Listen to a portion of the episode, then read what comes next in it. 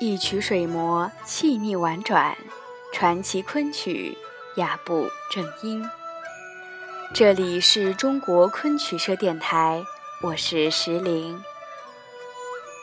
在今天的夜话节目中，我要与您分享的是梅兰芳弹昆曲。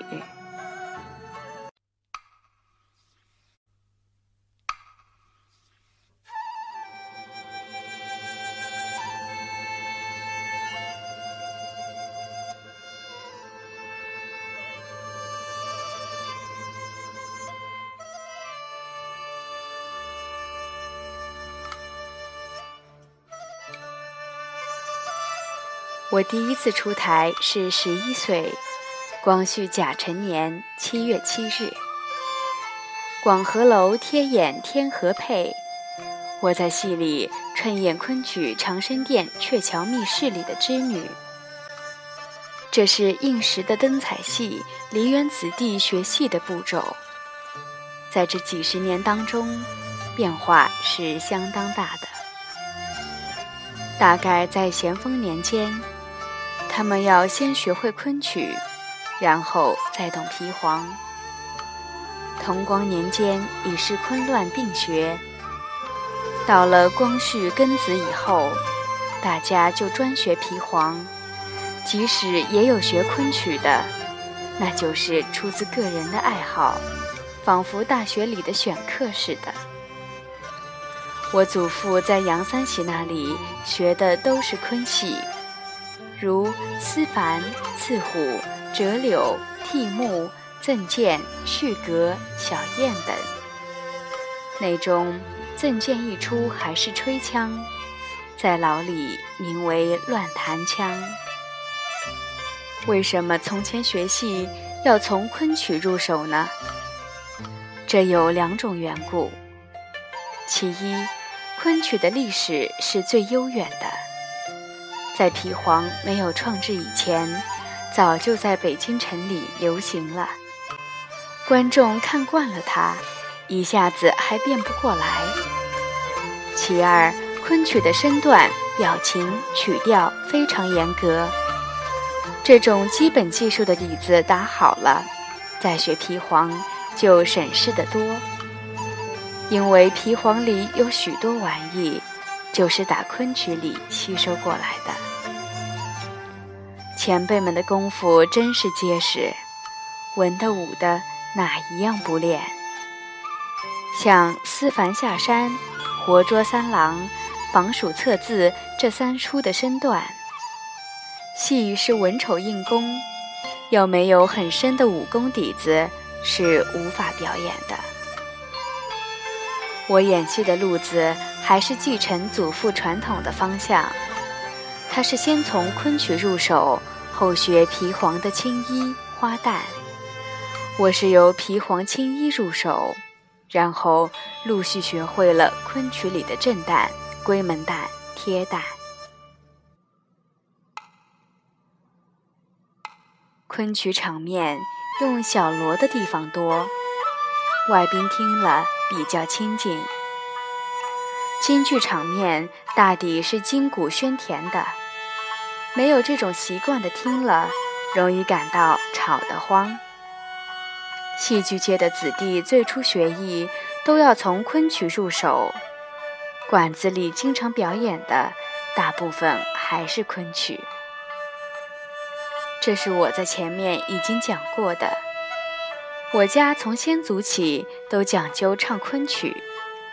尤其是先伯会的曲子更多，所以我从小在家里就耳濡目染，也喜欢哼几句。如《金变》里的天淡云闲，《游园》里的鸟情思。我在十一岁上第一次出台，串演的就是昆曲，可是对于唱的门道一点都不在行。到了民国二三年上。北京戏剧界里对昆曲一道，已是由全盛时期渐渐衰落到不可想象的地步。台上除了几出武戏之外，很少看到昆曲了。我因为受到仙伯的熏陶，眼看着昆曲有江河日下的颓势，觉得是我们戏剧界里一个绝大的损失。我想唱几出昆曲，提倡一下，或许会引起观众的注意和兴趣。那么其他的演员们也会响应了，大家都起来研究它。昆曲里的身段是前辈们耗费了许多心血创造出来的，在经过后几代的艺人们逐步加以改善，才留下这许多的艺术精华。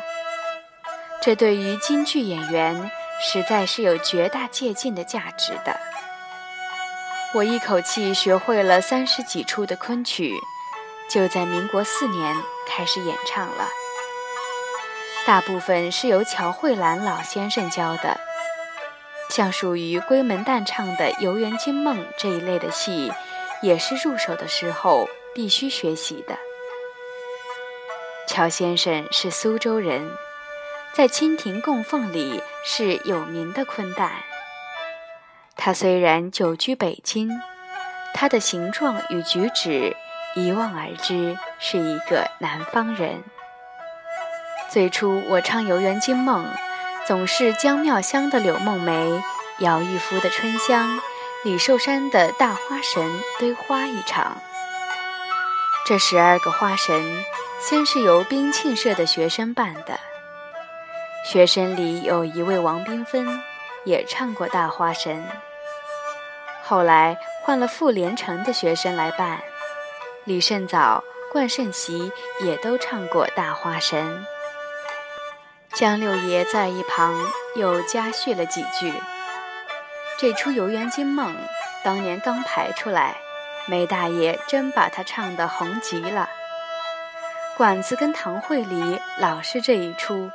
唱的次数简直数不清，把冰庆社的学生唱倒了仓，又换上傅连城的学生来唱。您想，这劲头够多么长？我想请教于五爷的昆曲，他说，闺门旦贴旦的曲子，大半你都学过的。我举荐一套慈悲院的任子，这里面有许多好腔。就是唱到皮黄，也许会有借鉴之处。主播文案选自中国网梅兰芳弹昆曲，更多精彩内容，请关注中国昆曲社微信公众账号，输入“昆曲社”的全拼，就可以订阅有声有色、赏心悦目的大雅昆曲微刊啦。感谢您的聆听。我们下期再见。